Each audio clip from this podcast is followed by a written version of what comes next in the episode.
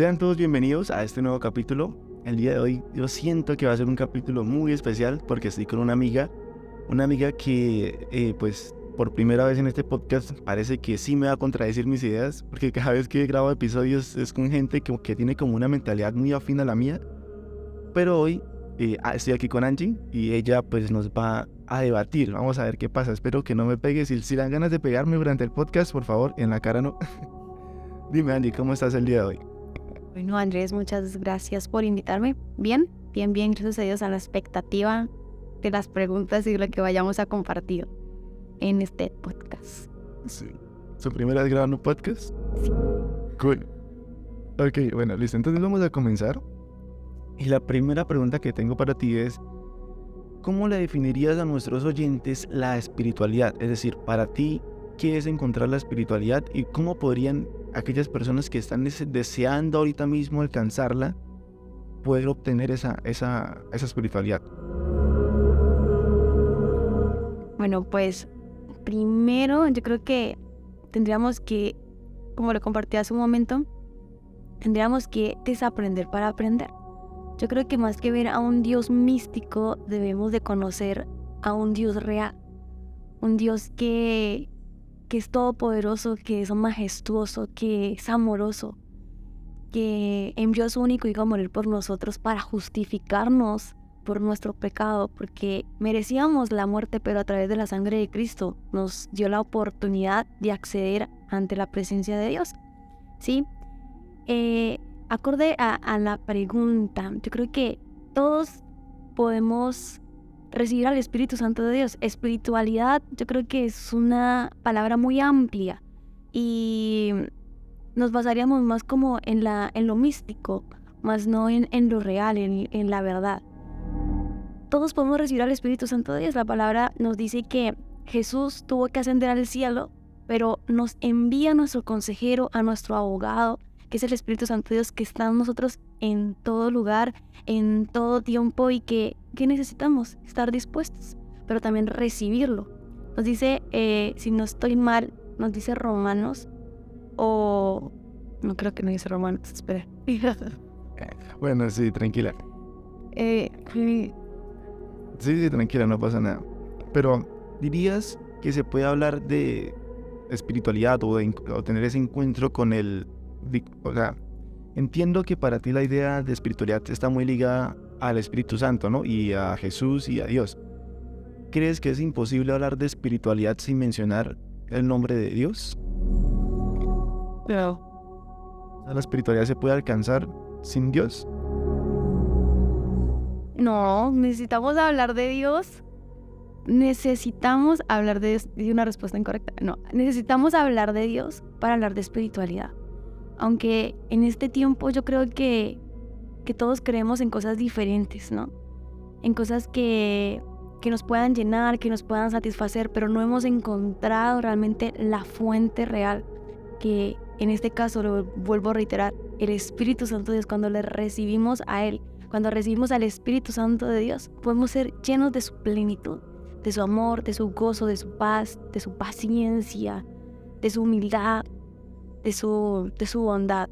Entonces, yo creo que no podemos, no lo podemos desligar. O sea, para mí el centro de mi vida siempre va a ser Jesús, siempre va a ser Dios. Entonces no, no le puedo hablar de, de espiritualidad sin hablarles del Dios Todopoderoso, del Creador de los cielos. ¿sí? Y el texto que les quería compartir dice, más a todos los que reciben y creen en Jesús, son llamados hijos de Dios. Entonces, para recibir el Espíritu Santo de Dios necesitamos creer en Jesús y recibirle. Y ya, prácticamente con solo eso, usted y yo ya somos llamados hijos de Dios, ya somos apartados y justificados. Entonces, eh, pues nada, eso. Entonces, aquí viene la primera idea contradictoria. Ese es un tema que yo lo he pensado demasiado. Y eh, después de tanto divagar, llego yo a la conclusión muy personal de que la espiritualidad más que, que eso, que pues adorar a un Dios y, estar allá, es como de cierta manera, de cierta manera, influir en la vida personal de uno. Pienso yo que es como alcanzar un modelo de, sí, de, de persona ideal que, que quisiéramos llegar a ser. Tú dices, el Espíritu Santo, eh, yo quiero seguirlo por su humildad, por su sinceridad, por, bueno, etcétera, etcétera, le estás atribuyendo características que son propias, humanas, que pienso yo mm, deberían ser algo quizá ajenas a un Dios, ¿no? Decir eh, eso pues muestra que lo que realmente quieres es como seguir ese ejemplo, como ser ese tipo de persona paciente, humilde, sincera y tener esas características que de alguna forma para ti representan santidad y que por ende te llevan a un estado de espiritualidad donde te, sientes completa contigo misma y de alguna forma trasciendes. ¿O qué piensas de eso? Bueno, creo que que llegaste a, una, una, muy buena conclusión, no sé si se puede decir así, o introducción, no sé. Pero, a ver, eh, algo importante que, que, quiero, que quiero tocar y es que tenemos a un Dios trino, ¿sí? Yo sé que pues hay miles de religiones en este mundo y que no todos creen en lo mismo y que todos tienen su perspectiva, su ideología y todo lo demás, pero la palabra es muy clara, nos dice que hay un Dios, está el Hijo es el Espíritu Santo de Dios. Sí, son un Dios trino, igual que usted y yo. Somos trinos porque tenemos cuerpo, alma y espíritu. Y el Espíritu Santo... Algo interesante que yo siempre me he cuestionado. ¿Cuál es la diferencia entre alma y espíritu? El alma. El alma es donde están nuestras emociones, donde están nuestros sentimientos. Entonces, cuando alguien hiere nuestros sentimientos, está causando heridas en nuestra alma algo se está rompiendo dentro de nosotros, algo está doliendo. Esa es, el alma, cuando duele, cuando, cuando sentimos, cuando involucramos las emociones y los sentimientos. ¿sí? Ahora, el espíritu es lo que se nos fue dado a todos nosotros. Dice que cuando Dios nos creó, el soplo aliento de vida. Y ese rúa que, que, que es aliento de vida que, que Él sopló en nosotros es el que, el que todos tenemos. ¿Por qué? Porque todos tenemos algo de Dios. Entonces, eso, cuando nosotros quizás moramos, eso va a volver a Dios. Sí, el cuerpo vuelve materia, polvo, tierra, y el alma asciende, ¿verdad? Entonces, esa es la diferencia. El Espíritu Santo, el espíritu que tenemos, es, viene de Dios, y el alma es lo que, lo que involucra nuestras emociones. No sé si me hago entender. ¿Sí? Es muy loco porque yo pienso lo mismo, pero diferente es... Ahí está la cosa. O sea... creo que, o sea, en esencia es lo mismo, pero yo lo llamo con términos diferentes. Yo no pienso como tal en un alma, sino pienso como en esa esencia del universo. Esto va a sonar re hippie. Los que me están escuchando ya saben cómo soy yo. A veces me pongo con mis cosas de hippie y bueno. Pienso que somos eso, como una esencia del universo, de un todo, de un cosmos que nos supera, pero que de alguna forma nos hizo y estamos acá y que cuando muramos realmente no es una muerte, sino como una devolución, como volver a donde realmente pertenecemos, a ese todo que nos, que nos llena y que a través de este instante en el que vivimos podemos observar con nuestros ojos físicamente, pero que va mucho más allá de eso, trasciende nuestra humanidad y, y va más allá. Pero bueno, vamos a continuar porque si no nos quedamos aquí una hora. Eh, bueno, antes de seguir, quiero aclarar, por si alguien quiere pelear por ahí por el chat. Eh, yo soy una persona que respeta mucho el punto de vista, digamos aquí, de Angie.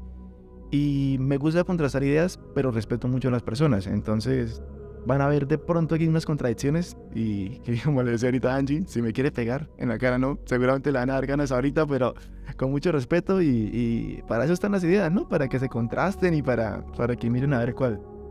Bien. Empecemos entonces. Eh, yo pienso, un pensamiento que tengo es que las personas muchas veces cuando siguen a un Dios o a una religión, en realidad lo están siguiendo es por una necesidad de libertad.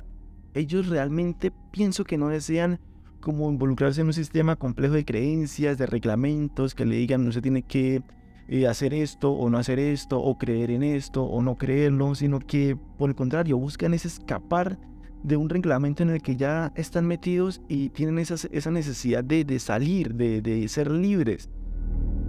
Y me atrevo a decir que incluso hay en el planeta, pues ningún ser humano, o bueno, eh, la gran mayoría que buscan a Dios, no lo hacen porque realmente están interesados en Él, sino que más bien lo hacen porque eh, les interesa los que, lo que Él les trae para ofrecer. Es decir, si yo llego a la iglesia y busco a Dios, Dios se va hallar mis problemas, de qué sé yo, con el matrimonio que tenga, de salud, mis problemas financieros, esto, buscan más que a un, Dios por la sincera necesidad de buscarlo, lo buscan más es como por el beneficio, por la recompensa, e incluso hay algunas personas que lo buscan es tratando de evitar el castigo, que es esa creencia al infierno, ¿no? Entonces, pues sí, ese es mi pensamiento ahorita, no sé qué, amigas.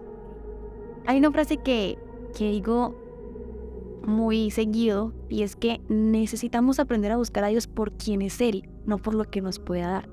Sabemos que la palabra de Dios dice, y la verdad creo que no le podría hablar de otra cosa más que de la Biblia, y es que dice, pedid y se os dará, ¿verdad?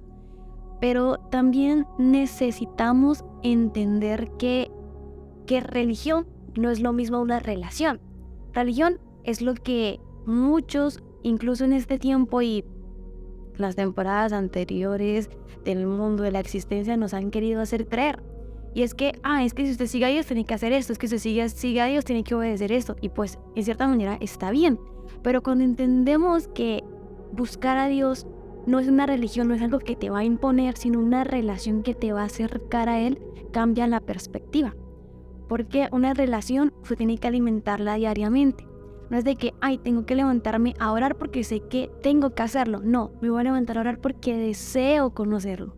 Porque disfruto pasar tiempo con esa persona que es Dios. Porque disfruto leer la palabra. Porque disfruto eh, entender qué Dios tiene para mí, qué ha preparado para mí, cuáles son sus propósitos, cuáles son sus planes para mi vida. Y este tema creo que es uno de los que quizás he hablado. Eh, últimamente aquí con, con el grupo de jóvenes, incluso con la iglesia, porque hemos sido más creyentes que seguidores.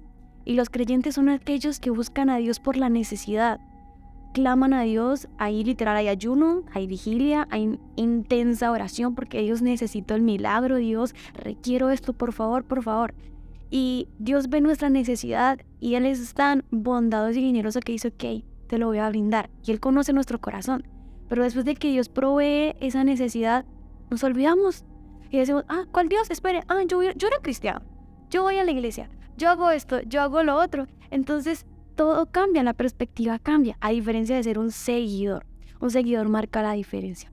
Un seguidor es aquel que entiende que hay un Dios todopoderoso que puede suplir su necesidad, pero que aún en medio de que Dios lo supla, lo voy a seguir buscando, lo voy a seguir clamando, voy a seguir adorando, voy a seguir reflejando a Cristo en la tierra, voy a seguir siendo amorosa, voy a seguir siendo bondadosa, voy a seguir siendo generosa, voy a seguir ayudando a las personas, voy a ayudar a que más personas se apasionen por Cristo, no imponiendo, sino diciendo, oigan, esto es una relación, eso se basa entre usted y Dios. Si yo oro, puede que Dios haga un milagro, pero necesita que tú creas y que yo crea. Puede que, que yo ore por ti, pero mi oración no te va a salvar.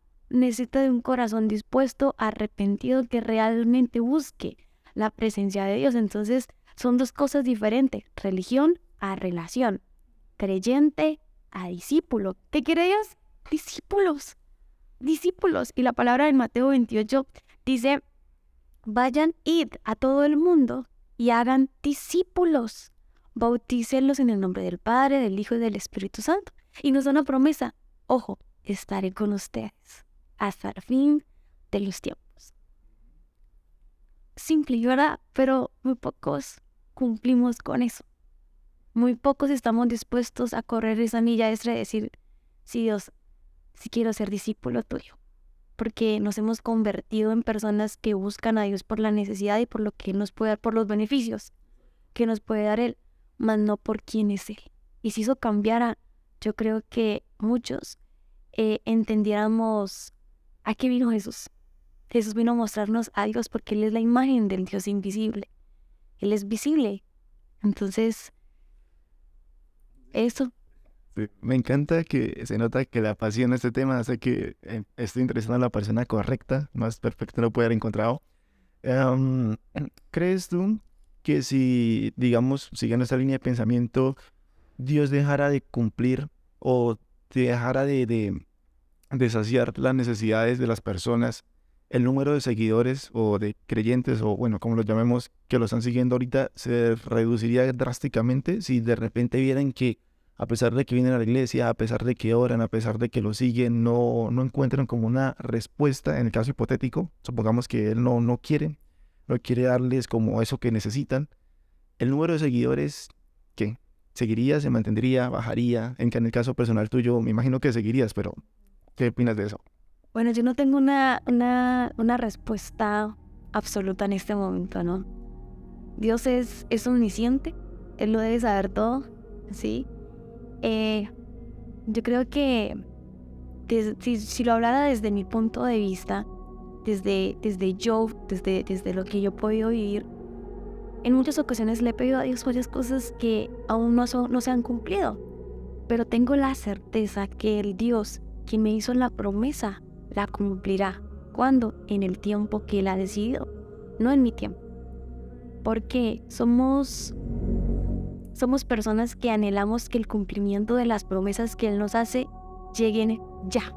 Porque es que somos así. Yo creo que las últimas generaciones, incluyendo esta última generación, la generación Z, queremos todo ya. Y creo que usted y yo somos de ese tipo de personas de que si descargamos una aplicación en el teléfono y el internet está mal, lo decimos, pero ¿por qué? ¿Por qué? Que se descargue, se descargue, se descargue. Somos así porque queremos las cosas ya. Exacto. Entonces Dios dice, no, espere, yo quiero probar tu fe. Yo quiero probar tu paciencia. ¿Qué tan dispuesto estás en esperar? ¿Qué tan dispuesto estás en, ver que tu milagro no va a llegar hoy, sino en 10 años? Entonces, oiga, llevo orando tanto tiempo y no ha pasado nada. Pero cuando pase el tiempo y Dios diga que ya estás preparado para recibir tu recompensa, tu promesa, uno va a decir, vale la pena la espera. No sé cuántas personas en este momento piensen igual o, tengan esta misma idea, pero para mí ha sido así. En ocasiones también he, he dicho, ay no, Dios, estoy cansada de esperar, no quiero esto. No daría una cifra, pero creo que todos en el mundo sufrimos de impaciencia necesitamos ese fruto. Total, total. Y, he sido de ese tipo de personas, digo, ya no más, pero sé que no puedo vivir sin Dios. Sé que lo necesito. Y he dicho en ocasiones donde ya no lo voy a buscar. Pero al otro día me veo yo allá diciendo, Señor, te pido perdón por esto, te pido perdón porque sé que sin ti no puedo vivir y es una necesidad que, que, que mi vida sabe que necesita. Entonces, eh, no sabría decirle si las demás personas piensan lo mismo, pero yo no podría vivir sin Dios. Y si las promesas de Dios no se cumpliesen en este momento, yo sé que para las siguientes generaciones o mis generaciones va a llegar el cumplimiento de las promesas porque sé que Dios es un Dios bondadoso, generoso, lleno de misericordia. Es la palabra que Él es lento para la ira y grande misericordia. Entonces, yo sé que va a llegar el cumplimiento de las promesas. ¿Cuándo? No lo puedo decir, pero ya. Vamos a hablar un poco de esa parte, de las promesas, de las recompensas. Yo soy una persona pues, que compagino mucho con la filosofía estoica. Esa filosofía trata de que hay cosas que puedes y no puedes controlar. Digamos, eh, no puedo controlar cosas como el clima, como los factores externos a mí, como por ejemplo el tráfico, que una persona me trate mal o que piense una persona de mí, eso no lo controlo yo. Pero hay cosas que sí puedo controlar que es, por ejemplo, que aunque el clima esté malo, si yo tengo la disciplina de, digamos, de salir a trotar, lo hago. De que si, por ejemplo, llego a un sitio y me está yendo mal el día, yo tengo el poder de controlar mi actitud y mejorarlo para que el ambiente de las personas pues sea como menos, sea más, más pasable, no sea tan tedioso. A lo que voy es que yo personalmente pienso que nosotros mismos nos formamos nuestra camino, nuestra labor algo que he visto porque yo también he sido parte de acá de, pues de la iglesia y he estado en el, tema del cristianismo, es que la gente, la gente empieza a ver cambios cuando llega aquí, en gran parte es porque, sí, siguen a Dios, pero también es porque ponen un, un esfuerzo de su parte y empiezan a cambiar ciertos hábitos que antes los tenían, los hacían entorpecer o de alguna forma los hacían estar en un estado que ellos mm, desearían salir de ahí. Y ellos empiezan a ir a la iglesia y empiezan a experimentar esos cambios y se los atribuyen a Dios. Pero bueno, pienso yo que en gran medida se debe a esas cosas, a esas cosas que podemos controlar nosotros y que por voluntad cambiamos y por ende mejoran nuestra vida. Pienso yo. Eh, como le decía al inicio, yo creo que Dios no nos viene a imponer nada, ¿no? Y podemos en algún momento eh, de nuestras vidas dejar de hacer lo que antes hacíamos y sabíamos que estaba mal. ¿Sí?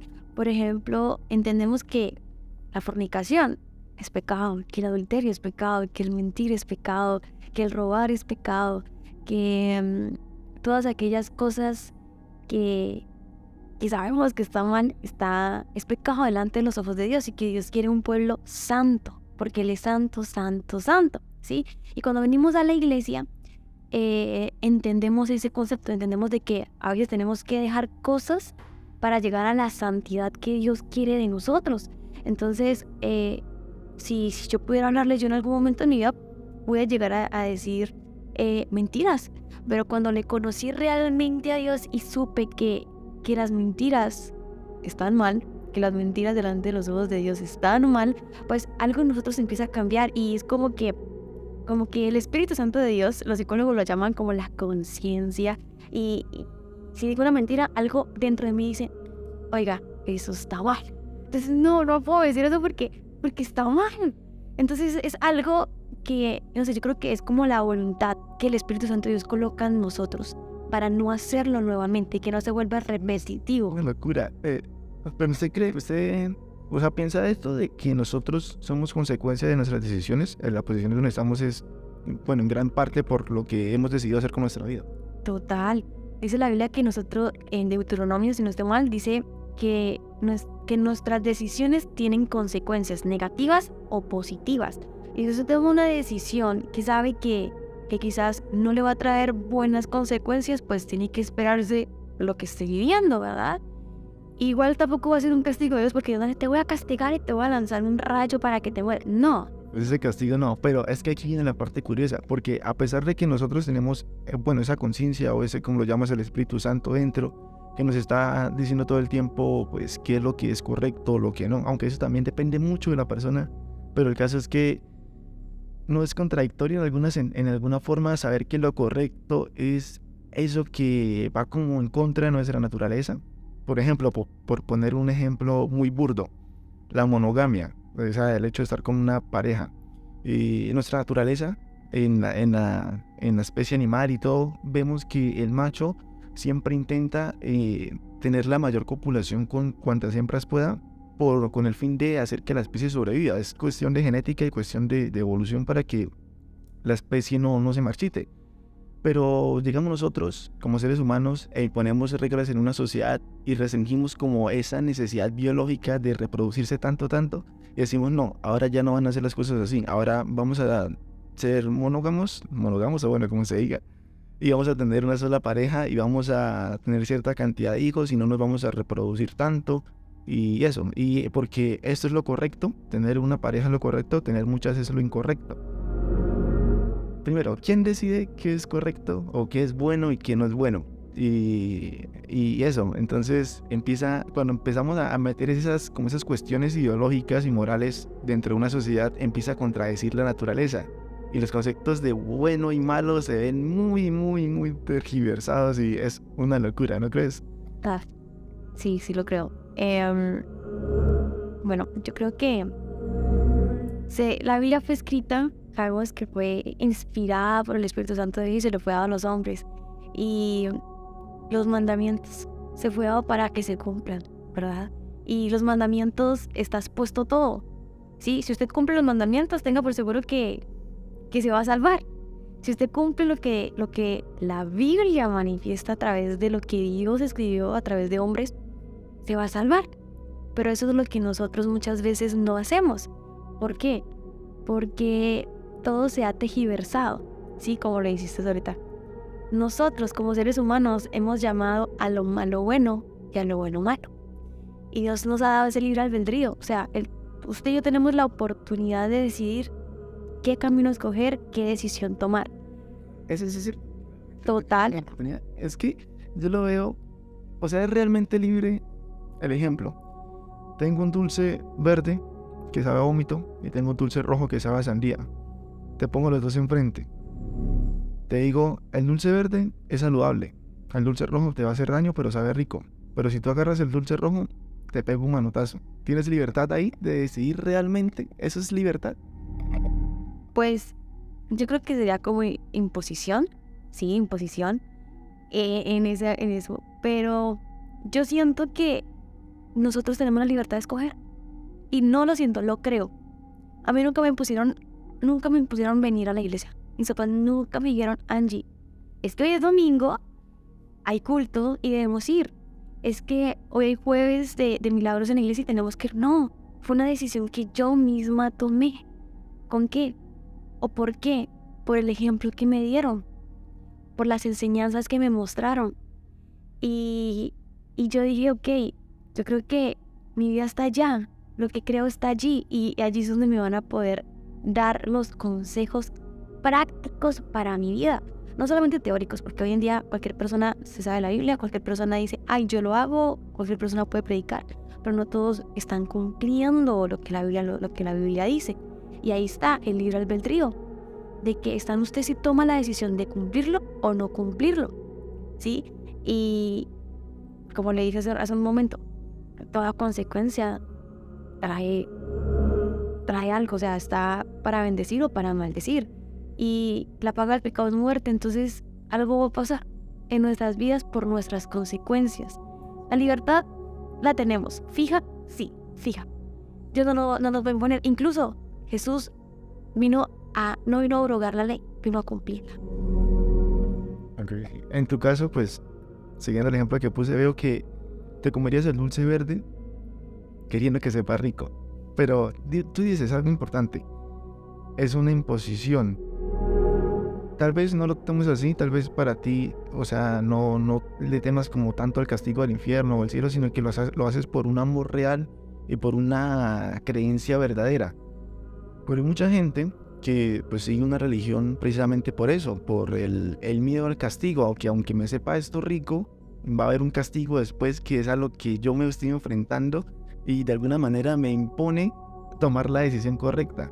Por eso, cuando estábamos hablando, cuando estabas hablando sobre los 10 mandamientos, pues me decías, es que yo me quiero salvar. ¿Qué es salvarse exactamente?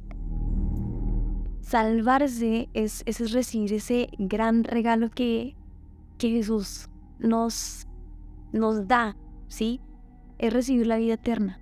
Es no ir al infierno en pocas palabras, ¿sí?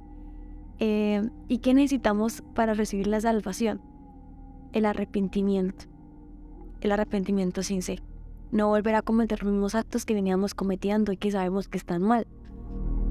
Eh, recibir y aceptar a Jesús. Entender que somos hijos de Dios y cuidar esa santidad que nos invita a hacer. Hay un ejemplo en la Biblia que se llama el joven rico. El joven rico se le acerca a Jesús y le dice, óyeme, quiero seguirte, quiero, quiero ser parte de tu equipo, en pocas palabras, o sea, ya colocándolo en nuestras palabras cotidianas, ¿no? Y él le dice, ok, ¿y tú cumples los mandamientos? Y él le dice, sí, sí, yo los cumplo. Ok, em, ¿y tú haces esto? Y le dice, sí, sí, yo lo hago. O sea, literal, el man, ya, salvo. Y eso le dice, está bien, vende todo lo que tienes, dáselo a los pobres, a los pobres, que dije pobres, a los pobres, y sígueme. Y en ese momento dijo, ¿cómo? O sea, lo que tanto he trabajado tengo que dárselo a los pobres. Entonces Dios está probando nuestros corazones. ¿Qué tan dispuestos estamos, qué tan dispuestos estamos para dejar lo que a nosotros nos, nos hace plenos para seguirlo a Él y que más personas escuchen el verdadero, las verdaderas buenas nuevas de salvación? Sí, ese, ese mensaje que nos da vida a nosotros en este momento y que nos prepara un lugar en la eternidad con Él. ¿Sí?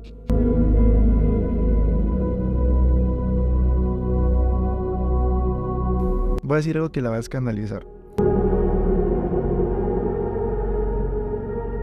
A mí, el cielo y el infierno, aunque existan, no me interesan. Voy a decir por qué. Hay una frase muy icónica de un filósofo famoso que ahorita no me acuerdo muy bien, que decía, yo he decidido ser bueno sin el soborno del cielo. Y es algo que me vuelve, o sea, que me encanta porque muchas veces una persona es buena esperando como recibir una recompensa, pero yo admiro mucho a una persona que es buena no porque, o sea, esté buscando como que lo vean así o que quiera poner como esa posición en la sociedad, sino que es buena porque le nace serlo, que es buena porque porque está en su naturaleza querer ayudar a otros, aunque eso es de de un debate que hay durante años de si el hombre realmente es quien nace bueno y luego se vuelve malo o nace malo y luego se vuelve bueno. Mm, pero lo que hoy es el punto, el cielo y el infierno, eh, lo estuve pensando por mucho tiempo. Y el infierno quizá la religión lo sataniza, bueno, lo sataniza de una manera muy brusca y lo hace ver como ese lugar donde usted está quemando todo el día, abrazándose como un pollo a la broster y lo están chuzando con tridentes y así.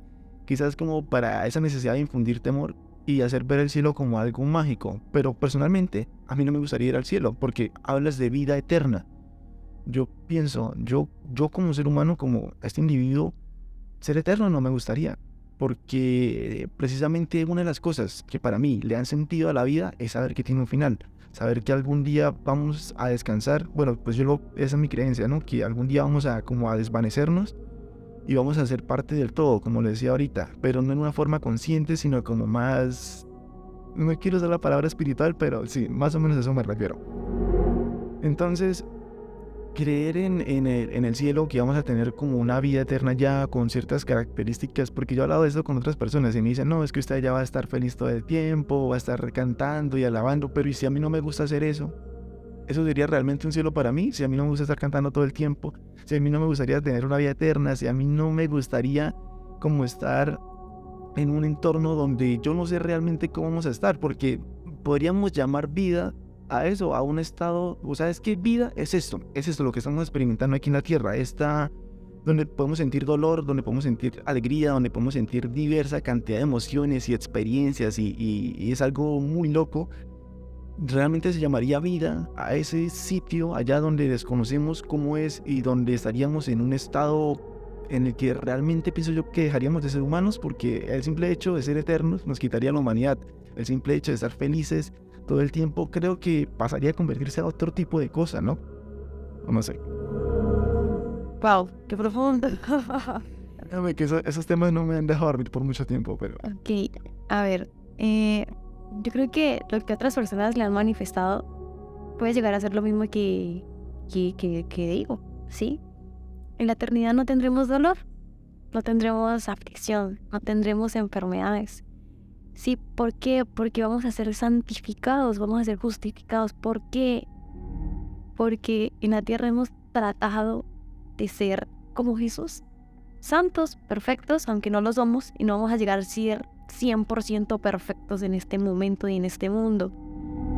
Pero cuando hablamos de, de la eternidad, no sabrías decirle en este momento como que, oiga, es que le van a salir alitas y va a ser un ángel. No. Alguien sabe qué es lo que va a suceder y, aún así quieren eso. Y está, está genial no saberlo, ¿sabe? Yo creo que a veces Dios, Dios, Dios no permite que nosotros los humanos lo sepamos todo. Porque nosotros somos muy idólatras. Nosotros queremos adorar a todo mundo. Y el único que merece adoración es Dios. ¿Sí? Entonces, yo creo que si Él nos dijera, no, es que usted va a ser así, nosotros, wow, no, imagínate, tu caballo va a cambiar, va a ser mono dorado, tus vestiduras van a ser de lino fino, tus sandalias van a ser de oro, o sea, genial, y, y no vas a poder jugar con los animales y, bueno, puede ser esas perspectivas lo que la gente diga, pero yo creo que a veces Dios no nos revela todo con ese fin, con sorprendernos allá arriba. Y, y no todos, lo van a, no todos se van a salvar y la Biblia lo dice. O sea, no sé y, no, y yo sé que también va a ser contradictorio para aquellas personas que, que, que estén muy adentro de, de, las escrituras, pero yo no tengo mi salvación segura. Porque yo puedo cometer un error dentro de una hora, dentro, dentro de un momento, un pecado, no me arrepentí, muero, ¿qué me va a esperar? El infierno, porque la paga del pecado es muerte porque somos destituidos de la gloria de Dios por el pecado que, Satanás ha venido a afectar o infectar a la humanidad, ¿no? Entonces, eh, para mí, esperar la eternidad es un regalo, es un regalo. Y si llego a estar en la eternidad, y si lo llego a ver allá, le voy a decir, vea, es así, ¿sí? No, no creo que, que haya una respuesta absoluta a eso. Lo único es tener como la convicción que estoy haciendo en este momento para realmente ganarme el cielo. Ahora, dejar de pecar es clave. ¿verdad? Segundo, arrepentirme por mis pecados también. Pero también necesitamos desarrollar el fruto del Espíritu Santo. y creo que lo dije al inicio, que es el amor, gozo, paz, paciencia, benignidad, bondad, fe, mansedumbre y dominio propio. Son, son nueve características del dominio propio. Y si no lo tenemos en nuestras vidas, si no lo desarrollamos, simplemente no estamos actuando como Dios quiere que actuemos, sino humanamente. O sea, si hay orgullo, si hay egos, si hay mentira, si hay engaños y traición, pues, oigan, el cielo no nos va a esperar. O sea, nos va a esperar algo con mucho fuego, calor y todo. Entonces, no sé si, no sé si, si me haga entender, ¿no? Pero esa es mi perspectiva. No, no, no sabría decirle cómo vamos a llegar. No sabría decirle, pero sé que algo nos espera porque dice, dice la palabra que, que Dios está preparando algo para nosotros.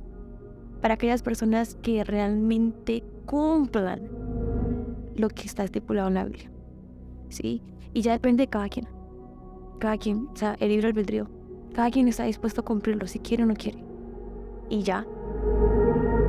Acá dice algo muy interesante, que es lo de que si nos vemos por allá, usted me saluda y me dice así. Precisamente ese punto, o sea, yo pienso que de alguna forma, si, vamos, si usted dice que va a haber, va a dejar de haber como sufrimiento o dolor y tales, tendría que dejar de existir de alguna forma los recuerdos de lo que fuimos acá, ¿no? Como seres humanos, porque imagínense pensar en el hecho de que usted esté en esa eternidad y esté feliz y que digamos su persona más querida acá en la tierra, ¿no? No esté. O sea, de alguna forma eso tendría que causar sufrimiento y si no causa sufrimiento voy al mismo punto antes, no estaría siendo un ser humano. Em, se me olvidó lo que iba a decir. que entonces recordaríamos. Creo que solamente sé que si nos encontráramos en la eternidad, sí. sí bueno, iba a decir otra cosa, pero se me fue la paloma, típico.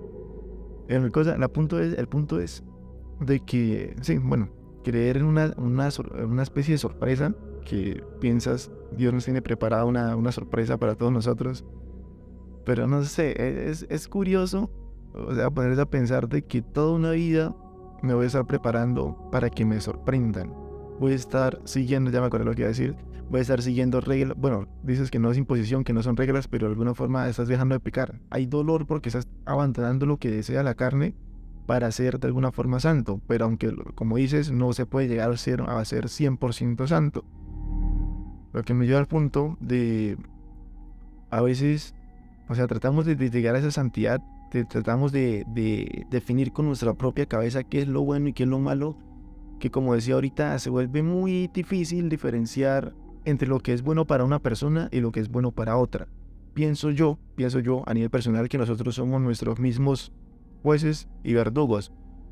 Porque es que todo obedece a un, a un contexto histórico y social. O sea, eh, decir que algo está bien o que algo está mal obedece mucho. Por ejemplo, eh, alguien que roba, normalmente lo veríamos como algo malo. Pero digamos en el contexto es, eh, en los tiempos de guerra, digamos en los tiempos de guerra, donde no había forma de, cultivar o de tener comida fácilmente porque estaba, había escasez y era eso morir. Estaría mal robarle a una persona si lo haces solamente por supervivencia. Es, es como muy, lo que te digo, muy, muy eh, difícil como meter en un único concepto y decir, no, es que robar está mal, no, es que matar está mal, no, es que hacer esto está mal, porque todo depende mucho del contexto en el que se encuentre la persona en las creencias que tenga para ese entonces, porque a medida que pasa el tiempo a nivel social, la mentalidad como en conjunto de nosotros empieza a modificarse. Por ejemplo, pues antes se veía muy mal que la gente fuera homosexual y esto. Estamos ahorita en unos tiempos donde eso se ha normalizado y se piensa ya como una de una forma más aceptable. Antes para la sociedad era malo y ahorita para la sociedad es normal o lo mismo que bueno. Entonces, lo que me refiero es ese punto. O sea, nosotros como que en nuestra conciencia juzgamos nuestras mismas acciones y decimos, no, sí, lo que yo hice estuvo mal, o no, lo que yo hice estuvo bien. Pienso eso, nosotros somos nuestros mismos jueces y pues, ¿no? ¿Qué, qué, piensas de esa locura? Creo que seamos nuestros propios jueces. Aunque a veces sí nos criticamos harto por, nuestros, por nuestras acciones, sí, lo sé, o sea, creo que nosotros mismos somos, los que nos damos más duro frente a nuestros actos, ¿sí? Pero, pero no soy yo quien, quien juzga mis actos, ¿sí? Y vuelvo otra vez, Dios es, es, nuestro juez. Quizás en este momento no nos está juzgando, pero va a llegar el momento en que, en que vendrá Él nuevamente Jesús vendrá y vendrá a juzgar al mundo por lo que hicieron bien o por lo que hicieron mal. Eh, ahora, sí hubo mucho, mucho tabú con respecto a la homosexualidad y frente a lo que estuvo bien o lo que está mal. No me voy a meter en ese tema porque hay mucha controversia en ese momento. Pero creo que, que nosotros rendiremos cuentas al Dios Todopoderoso y Jesús, siendo el Hijo de Dios, dice la Biblia que Él fue 100% humano y 100% divino, vino a la tierra a mostrarnos que en la humanidad podemos ser santos. A diferencia de que quizás nosotros somos muy débiles y nuestra carne es muy débil, muy frágil y, es ama, ama el pecado porque el pecado gusta. Exacto, el pecado gusta, el pecado satisface la carne, pero después de que cometemos el error, nos estamos literal echando el látigo, güey. ¿Por qué lo hice? No, no hubiera hecho eso.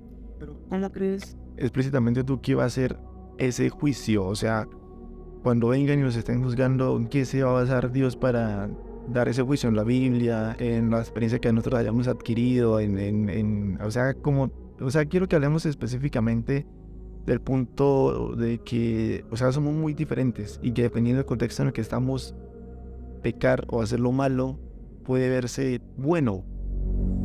Porque es muy, muy dependiente. que usted dijo acerca de, de que tengo, digamos, eh, yo tengo muchas, entonces voy a robar porque tengo una necesidad y tengo que robar. Pero ¿por qué no pedir? ¿Por qué no decir, me puede ayudar? Realmente estoy mal, ¿sí? Y una de las preguntas que más se hacen los adolescentes es, ¿y si Dios existe porque hay tanta pobreza? ¿Y si Dios existe porque hay tantos niños que mueren de hambre? Ahora, Dios da. El universo produce miles de productos para que nosotros podamos apoyar y brindar a las personas. Pero en nuestro corazón realmente está el fruto de la generosidad para ayudar a otra persona o de la gracia que hemos recibido de Dios, estamos dispuestos a dar gracia a otra persona. No, ¿verdad? Entonces ahí es donde venimos a confrontarnos y decirnos, bueno, Dios está, Dios me provee y yo he trabajado y, si, y si Dios colocó esto en mí, ¿por qué no ayudar a alguien más que lo necesita? No lo hacemos. No lo hacemos ¿por qué? Porque es que yo soy la que trabajo, es que yo soy la que me la he ganado, es que cómo estas personas van a venir a pedirnos. No, no, no, no. Es que Dios dice, pan y de tomar, o sea, literal, hay para que le den a todo el mundo. Pero también depende de ti darle y de brindarle a las personas. Porque es que se necesita que nosotros se produzca la generosidad para que haya abundancia. Entonces, literal, hay, hay una frase que dice, soy bendecido para bendecir. No solo soy bendecido por mí, porque entonces sería como ese, ese, ese ego. Yo soy, yo puedo, yo quiero, yo necesito, solo yo, yo, yo, yo, yo. Y no estamos ayudando a las personas, ¿sí? En este contexto es fácil decirlo, ¿no? O sea, como ser generosos y eso, pero bueno, yo ponía el ejemplo de la guerra porque precisamente es un momento, digamos, donde tienes que mantener una, una familia, los recursos son muy escasos porque los hace valiosísimos y el hecho de ser generoso, de regalarlo a alguien que lo necesite es como de alguna forma de, de quitarle el pan en el caso de alguien de la boca a tus hijos para dárselo a un extraño. O sea, el hecho de ser generoso no se puede en todos los contextos, pienso yo de lo que decías ahorita de que el universo provee y todo eso, la producción. Bueno, es en economía lo vemos que se llama, es mercancía y nosotros como seres eh, que vivimos en sociedad buscamos crear esa mercancía, pero no es tanto por satisfacer esa, esa necesidad o ser generosos porque pobrecito, las, las personas tienen hambre, vamos a hacer pan, sino que eso se ve que se hace por un interés muy personal, o sea, la gente crea pan, crea bienes y servicios con el fin de lucrarse ellos mismos, o sea, es, sí, suena muy bonito eso de la generosidad, de que tenemos que ayudar al prójimo y esto, pero eh, siendo nuestra naturaleza como seres humanos somos muy, muy egoístas, demasiado. Y siempre que podamos, vamos a saber por nuestro bien propio. O sea, nunca vamos a poner el bienestar de alguien más sobre el bienestar nuestro, pienso yo, ¿no? Sí, creo que en ocasiones somos así egoístas. Porque eso, eso es egoísmo. más si el contexto nos obliga a hacerlo, porque se pone a prueba nuestra supervivencia y yo creo que yo pienso que una de las cosas que nos mantiene aquí en la civilización como personas civilizadas es esas, estas comodidades que tenemos. Porque piensan en...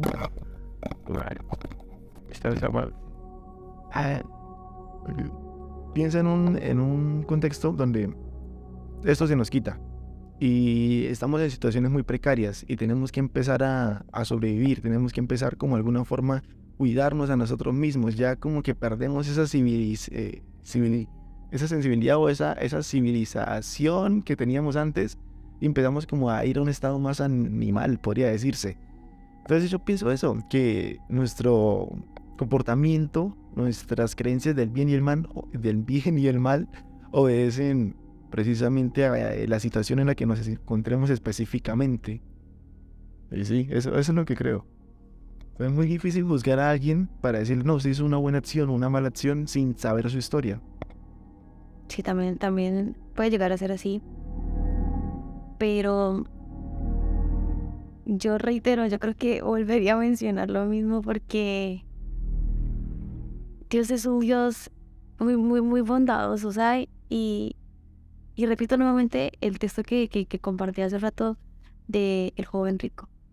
Puedo ser muy bueno y cumplir los mandamientos, pero en su corazón no estaba, no estaba la generosidad para brindarle lo que tenía para las personas. Y muchos de nosotros tenemos ese tipo de, de corazón, como que, no, es que si yo lo hago, esa es para mí, no para la otra persona. No estamos dispuestos a ayudar, no estamos dispuestos a levantar, no estamos dispuestos a compartir de lo que tenemos a otras personas. Eh, sí puede llegar a ser muy difícil de entender de quitar el pan que yo tengo para mí y mis hijos y dárselo a otras personas, porque se ha luchado y se ha trabajado para poderlo conseguir. Pero ahí yo creo que Dios puede aprobar nuestro corazón, que tan dispuestos estamos de, de ayudar a otros de acuerdo a sus necesidades. Yo creo que todo se retribuye, o sea, si yo doy, yo sé que en algún momento, sin, sin necesidad de, de, merecerlo, Dios nos puede, nos puede llenar de, de aún más abundancia y nos va a multiplicar aún más de lo que nosotros podemos hacer por las personas. Y yo lo he visto. Lo he visto con mi vida, lo he visto con otras personas en, en diferentes situaciones. He podido apoyar gente. Eh, no soy de esa típica persona de que lo grabo y se sube o que lo comparte. No, es que mire, ayude a una persona súper pobre. No. Con tal de que solamente Dios y yo lo sepa, basta y es suficiente. Entonces, ahí marca mucho nuestro corazón. Que si estamos siendo generosos para darlo. Y no sé qué, qué, qué, qué estaban sintiendo, cómo estaban viviendo la guerra, las guerras incluso en las películas que vemos de cómo gente moría por hambre, y cómo gente moría porque no tenían que comer. Pero hay que entender el contexto. Yo creo que hay una frase que, que escucho muy comúnmente y es que si yo no entiendo el contexto y literal leo algo, solamente voy a dar un pretexto. ¿Sí? es más contundente, pero no recuerdo bien literalmente la frase. Entonces tengo que entender el contexto para saber qué está pasando. Por ejemplo, no me voy a meter con nada esto de, de la guerra, sí, de la guerra y así, pero suele suceder, hay que entender qué estaba pasando en ese momento.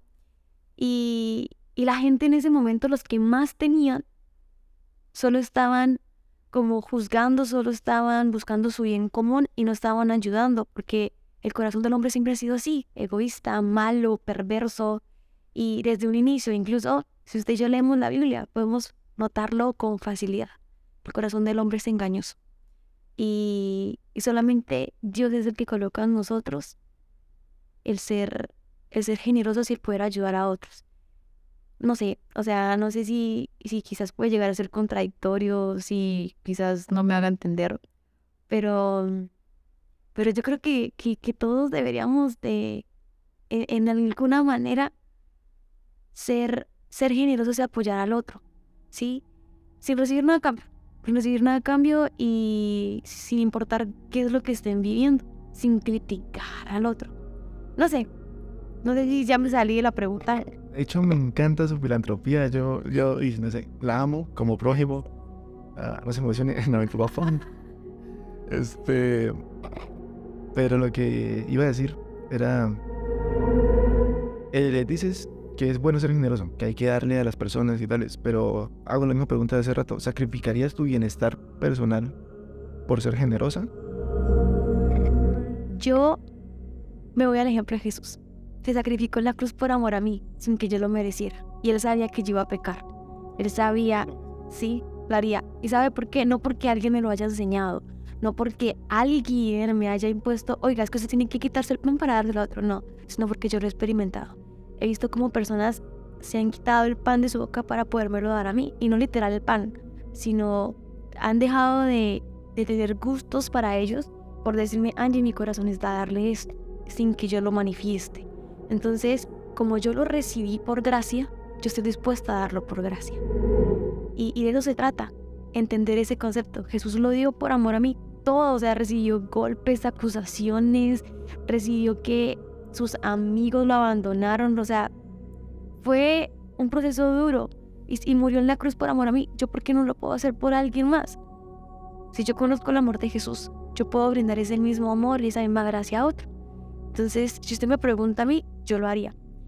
Y si usted me llega, me llega a preguntar, bueno, Angie, si usted no conoce a esta persona nunca antes en la mente, la, nunca en la vida antes lo hayas visto, lo haría. En ese momento le diría, si Jesús lo hizo por mí, yo lo haría por él. Yo lo haría por él. Sé que algo mejor me esperaría para mí. Entonces, nada, yo creo que sí lo haría. Creo no, estoy segura. Haría. Me ha encantado esta charla, Angie, ¿verdad? Ha sido un placer, muchas gracias. Pero ya como el tiempo nos voló, van como 40 minutos de grabación, algo así. Bueno, ahorita miro. Eh, ya vamos a darle conclusión para que los oyentes tampoco no se duerman. Y nada, gracias. Eh, Angie, muchísimas gracias por acompañarnos, respondiendo por esta charla tan interesante, porque fue muy interesante, la verdad, muy nutritiva. Yo creo que los que nos están oyendo allá, ustedes mismos se cuestionarán, ustedes mismos en base a sus creencias podrán sacar sus propias conclusiones porque eso es algo muy personal, ¿no? Tener esas creencias firmes o esas posiciones firmes, contrastar ideas y llegar a una conclusión. Y no sé, pienso que es muy, muy nutritivo esta charla. No sé si quieres decir unas palabras ya para despedirlas. No, muchas gracias Andrés por la invitación. No sabía eh, específicamente las preguntas ni nada de eso. Pero eh, nada, espero que, que, les haya podido servir escuchar esta, esta conversación. Y lo que más anhelo, y creo que sería increíble poderlo mencionar acá, es que los jóvenes y esta generación se apasione por Cristo y lo puedan conocer como, como un todo, ¿sí? Que puedan entender que la plenitud la encuentran con Él y no porque yo lo diga, sino porque cada uno de nosotros lo podemos vivir y experimentar. Entonces, nada, muchas gracias y espero que, que Dios haga algo transformador en sus vidas sin importar en qué creen y piensan. El Dios Todopoderoso sí existe y Él murió a través de su Hijo Jesús que nos vio en la cruz del Calvario para morir por nosotros y ese amor nos arropa hoy. Nada, gracias. Chao, nos vemos en un siguiente episodio.